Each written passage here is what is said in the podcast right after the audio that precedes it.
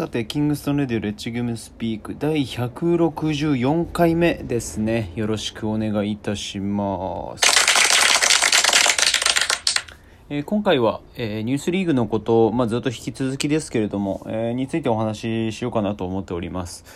まあ、インスタの方だとちょっといろいろ告知というか、えっ、と、皆さんに情報をお伝えしてたんですけど、本来であれば、天気が良ければですね、17日の土曜日に、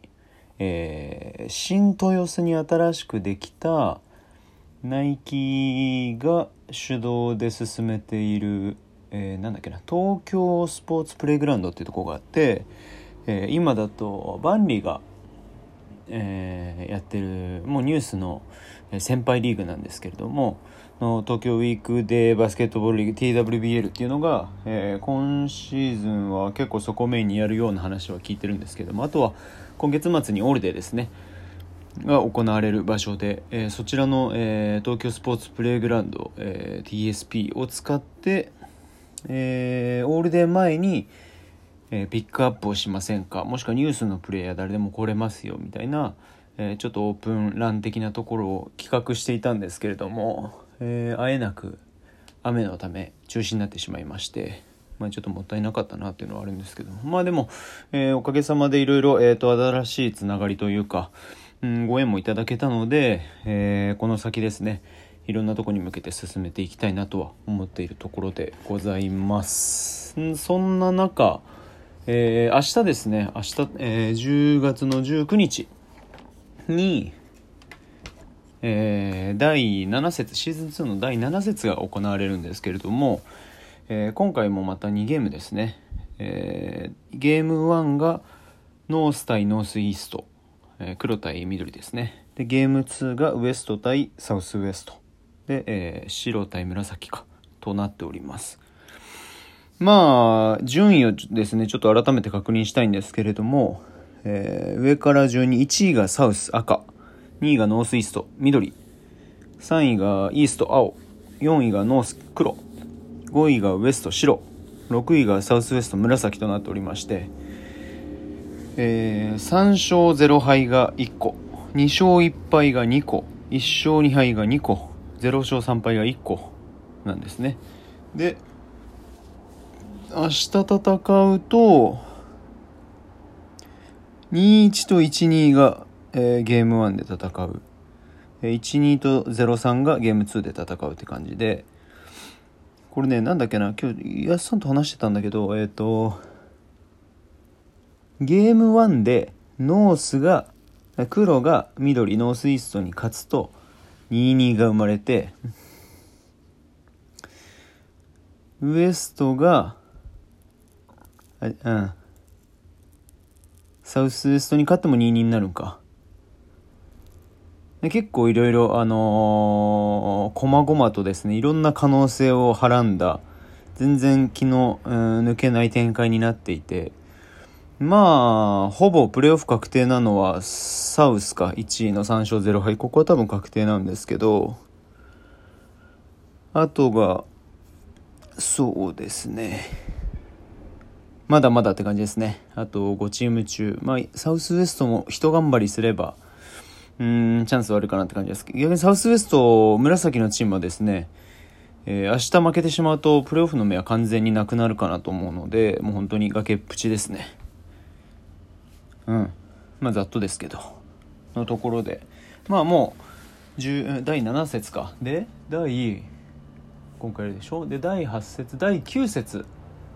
の時点で、えーシーズンのゲームは終わりって形になります。で、えープレーオフが12月からですね、えー第1週第3週を使って行う予定なのでそこで2ゲーム1ゲームとなって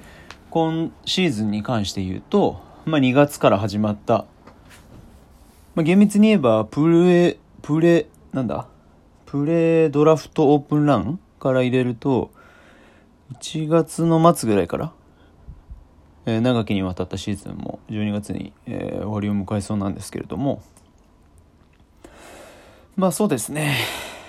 まあまあまあいろんなところが多分出てくるのでリーグとしてはかなりポジティブな、えー要素というのはたくさん出てきてもいますし、えー、おかげさまで認知だったりとかも進んでですね、えー、いい方向に進んでるんじゃないかなとは考えております。あとはそうだな。うーんとなんだっけ。明日の見どころなんてあれするかい？まあ簡単に話すか、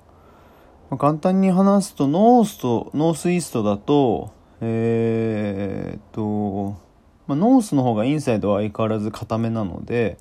えー、やすさんと安江ちゃんと大使がいてってなると。なのでそこをノースイースト緑が、えー、決して大きい選手が多いチームではないのでどういうふうに対処するのかとノースイーストの得点源であるケイシと、えー、ユッケに誰がマッチアップするのかっていうのは一つ、うん、見どころかなと思いますね。あとはそうだなメンバーで言うと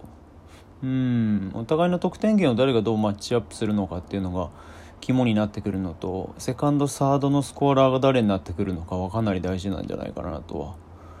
今だとノースは大使がそれなりに引っ張ってて、えー、ノースイーストはケイシとユッケが引っ張ってるのでそれに火力をどういうふうに、えー、継ぎ足していくかっていうのは大事になってくるかなと思いますね。ウエストとサウスウエストに関してだとまあ今のところ5位6位対決なので、まあ、どちらのチームもうんそうなってしまってる理由は、まあ、各ゲームにおいてやっぱり、えー、明確ではあるんですけれども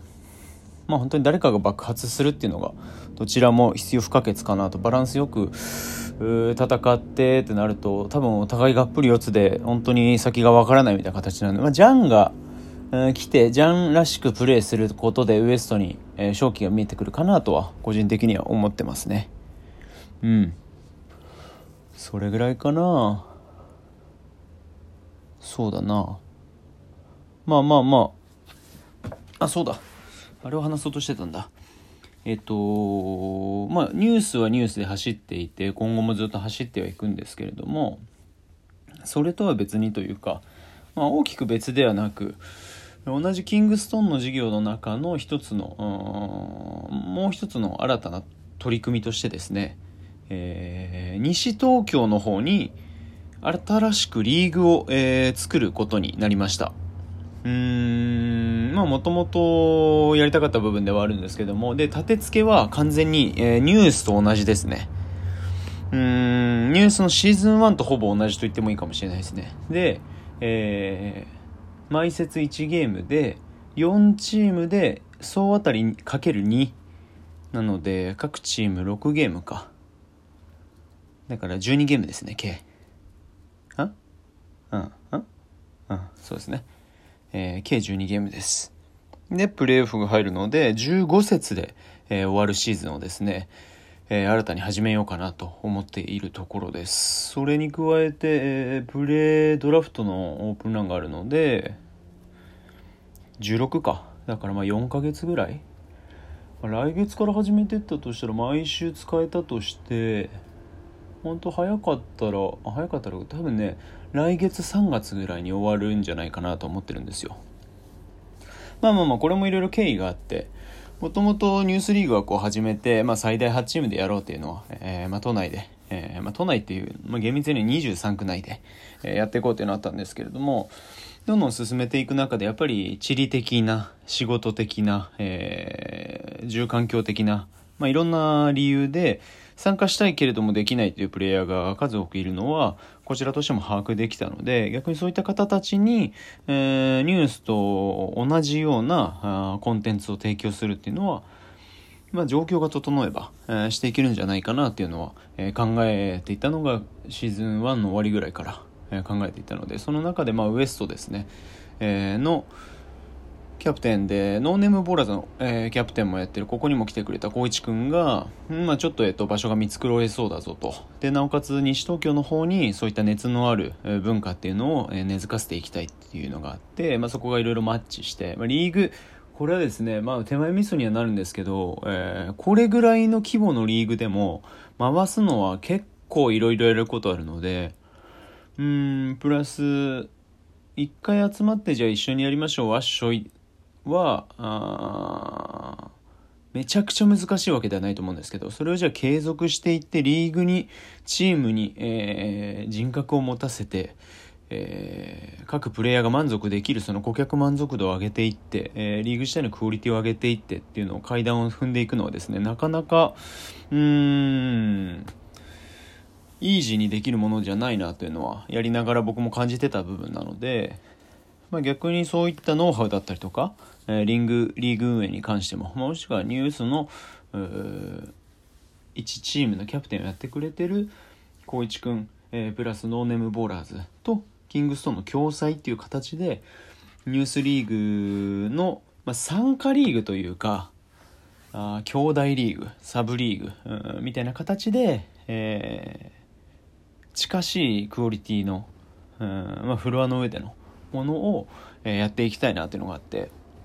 でまあいろいろトントントントン話は進んでって今のところもやるで確定して、え、11月のですね、まあ、今すぐにっていうのはなかなか難しいの多分3週目以降とかになると思うんですけどからプレードラフトをやって早かったら来月の末にはもう開幕するんじゃないかなと思ってるんですけどなのでかなりお楽しみは、えー、と増やしていけるんじゃないかなと考えておりますまあリーグそのリーグのですねえー、詳細というかコンセプトはいろいろ、えー、僕の中では詰め切って